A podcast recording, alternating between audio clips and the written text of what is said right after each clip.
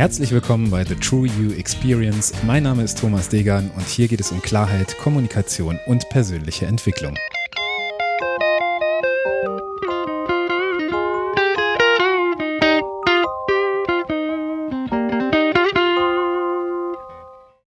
Episode 95. Schön, dass du wieder dabei bist. Die heutige Episode heißt, warum du deine Kundenzufriedenheit messen solltest. Und in der heutigen Episode habe ich wieder ein Tool mitgebracht und dieses Tool hilft dir eben herauszufinden, was deine Kunden wirklich über dich denken.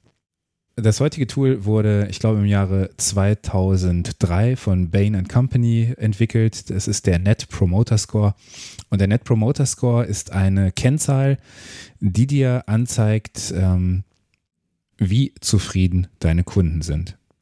Das heißt, du kannst mit dem Net Promoter Score eine Wertung errechnen, die dir Aufschluss darüber gibt, wie loyal deine Kunden deiner Firma gegenüber eingestellt sind und ob sie deine Dienstleistung wieder in Anspruch nehmen oder vielleicht sogar weiterempfehlen würden.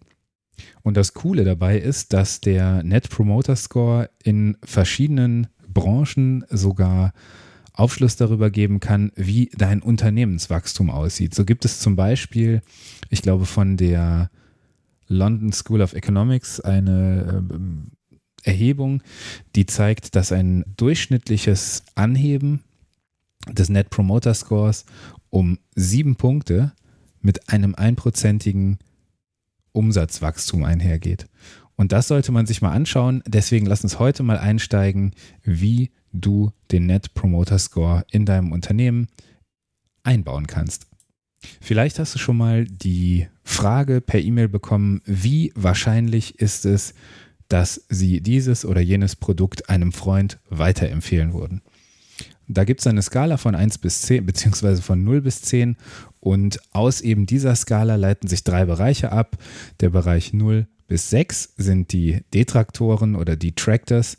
Und das sind diejenigen, die dein Unternehmen nicht weiterempfehlen und ähm, die vielleicht Menschen sogar davon abraten würden, bei dir Kunde zu werden. Außerdem neigt genau diese Gruppe dazu, negative Rezensionen ähm, oder Bewertungen über deine Dienstleistung, über dein Produkt zu verfassen. Dann haben wir den nächsten Punkt, das sind die, äh, die mit sieben oder acht abgestimmt haben. Das sind die Indifferenten.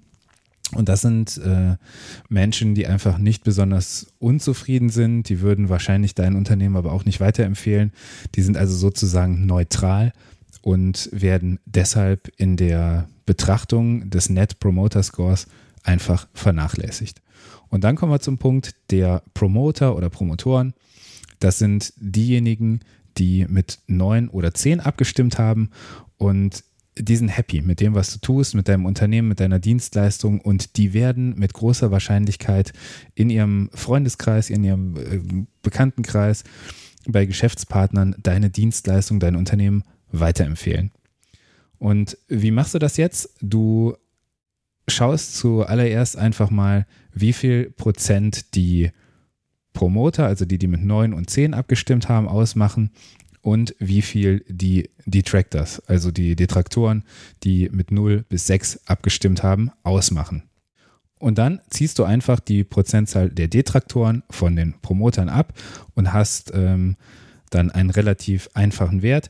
Wenn du also jetzt zum Beispiel äh, Detraktoren mit 10% Gewichtung hast, die eben von 0 bis 6 abgestimmt haben und der Anteil der Promoter 60% ausmacht, dann berechnest du einfach 60 minus 10 ist 50. Also Prozentzahl der Promotoren minus Prozentzahl der Detraktoren ist dein Net Promoter Score. Der Net Promoter Score muss also immer irgendwo zwischen minus 100 und plus 100 liegen.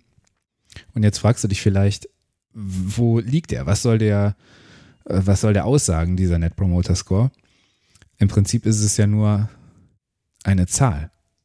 Und es gibt natürlich Vorzeigeunternehmen, die haben einen Score so zwischen 70 und 80. Also der NPS da ist zwischen 70 und 80. Und es geht gar nicht darum, unbedingt den höchsten Wert zu erreichen. und im Net Promoter Score sozusagen Tabellenführer zu werden. Nein, es geht darum, dass du diesen Wert kontinuierlich steigerst. Das heißt, je mehr du deine Kunden oder je besser du deine Kunden und Kundinnen verstehst, desto gezielter kannst du eben auch daran arbeiten, diese Menschen zufrieden zu machen.